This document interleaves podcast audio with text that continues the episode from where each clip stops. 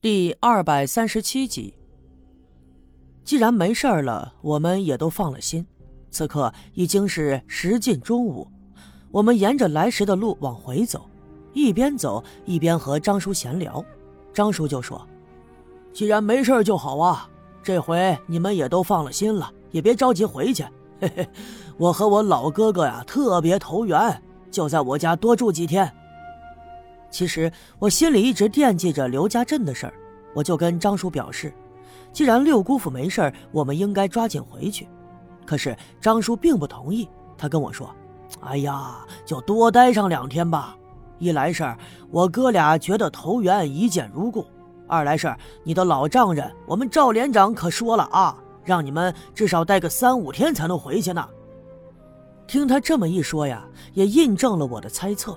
六姑和赵村长让我们来到县城，的确是想让我们躲避一些事情的。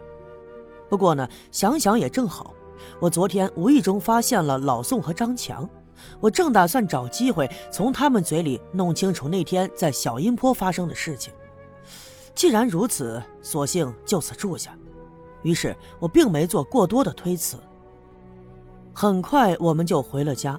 刚到家门口，还没等进院呢，就听见里面传来了一阵吵嚷之声，紧接着还有一些叮叮当当剧烈的声响，就好像里面有人在动手打架一样。张叔听了，眉头一皱，连忙从车上跳下来说：“哎呀，这坏了！革命这小子又闹事儿了。”听张叔这么一说呀，我也吓了一跳，因为金凤还在家里。尽管说王革命长得瘦弱，但毕竟他是个老爷们儿，真要是折腾起来犯了疯病，这赵金凤哪里是他的对手？随着我们跑进了屋子，就看见赵金凤捂着脑袋，正蹲在一旁的墙角，血顺着他的手指缝流了出来，而王革命呢，就站在他身旁不远的地方，一只手里头正拿着擀面杖，而另一只手里拿着一把菜刀。他上身的衣服已经被撕得破破烂烂，头发呢也乱得不成个样子，眉毛拧在一起，脸上肌肉纠结，牙齿咬得咯吱作响，看样子十分的凶恶。他挥舞着双臂，大喊大叫，用手里的擀面杖东砸西打，屋子里头早已乱成了一锅粥，到处都是被他砸坏的玻璃的残片，几个凳子也被他弄断了腿，屋子里一片狼藉。张叔想冲过去抓住他的胳膊，把他手里的擀面杖还有菜刀都给抢下来，可是我却一把拉住了他，因为现在的王革命已经失去了理智，恐怕他已经不认识任何人了。如果说张叔就这么贸然的上去，王革命要是回手砍了他，那恐怕会有危险。趁着王革命不注意的功夫，我三步两步跑到墙角，赶紧把金凤搀扶了起来。我掀开他的手一看。额头上有一块被弄破了，正在流血，不过看上去伤的并不严重，不像是被刀给砍的。哥，张叔，你们可算回来了！王革命发疯了，他，他发疯了。赵金凤一手捂着头上的伤口，一手指着眼前的王革命，脸上都是泪水。金凤，这到底是咋回事啊？我看着眼前的王革命，就慌忙问道：“刚才你们都走了，我正在收拾屋子，王革命呢，就在他屋里写东西。我看他弄得地上到处都是废纸，我就寻思着我帮他收拾收拾。可是他一下子就疯了，他冲到厨房里，拿出了擀面杖，照着我的头就打了一下。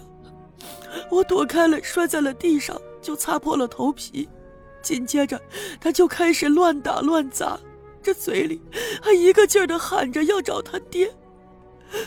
我就劝他，我说：“你打小的时候，你爹就没了，你上哪儿去找呀？”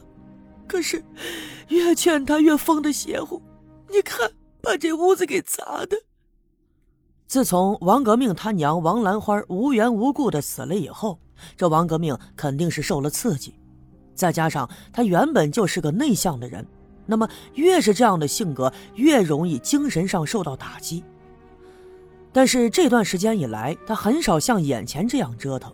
更何况让我感到纳闷的是，他娘死了，他每次发疯的时候念叨的都是他爹。那他打小的时候，他爹就没了，他印象中应该已经很模糊了。可是他为什么会这样呢？人呢，之所以发疯，就是有些事情卡在他的心头想不开，所以他疯了以后的风言风语，也一定是他解不开心结的那件事情。那么不管怎么样。要先把眼前这个王革命给控制住再说，不能任由他再这么打砸下去。张叔年纪大了，对于眼前的状况那也是手足无措，更何况王革命手里挥舞着菜刀，不停地向我扑腾着，一时间我也没办法近身。就在这个时候，我忽然听见身后传来了一声喝喊：“革命，你瞎闹腾个啥呀？”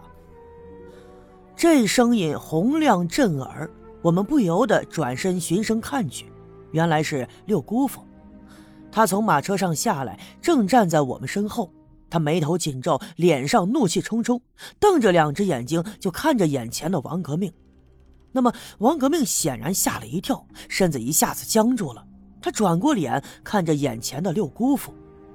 当他看到六姑父以后，脸上的肌肉就不住地抖动着。就好像十分害怕的样子，紧接着他的手一松，菜刀和擀面杖就掉在了地上，然后双膝一软，扑通一声跪了下来，双手抱着头，弓着身子，哇哇的痛哭了起来。这一幕呀，发生的太过突然，我万万没想到他原来如此的惧怕六姑父。那么借着这个机会，我三步两步的窜到他的跟前，赶紧拾起了菜刀还有擀面杖。转回身就交给了张叔。王革命仍旧抱头痛哭，而且哭的是越来越凄厉。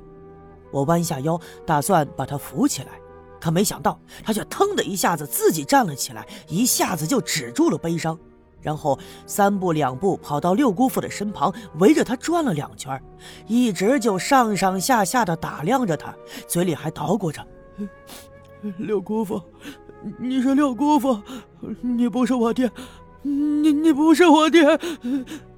紧接着他又吵嚷了起来，浑身不住的颤抖，看来他的疯病又要犯了。我担心他发起病来会伤到六姑父，于是也赶紧跑过去，打算把他拦腰抱住。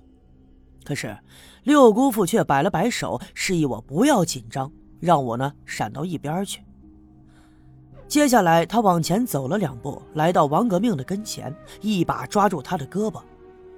你别看六姑父年纪大了，身上还有伤没好利索，可是他的手十分有力，就好像一把钳子一样钳住了王革命的胳膊。他一时间就动弹不得，也无法挣脱。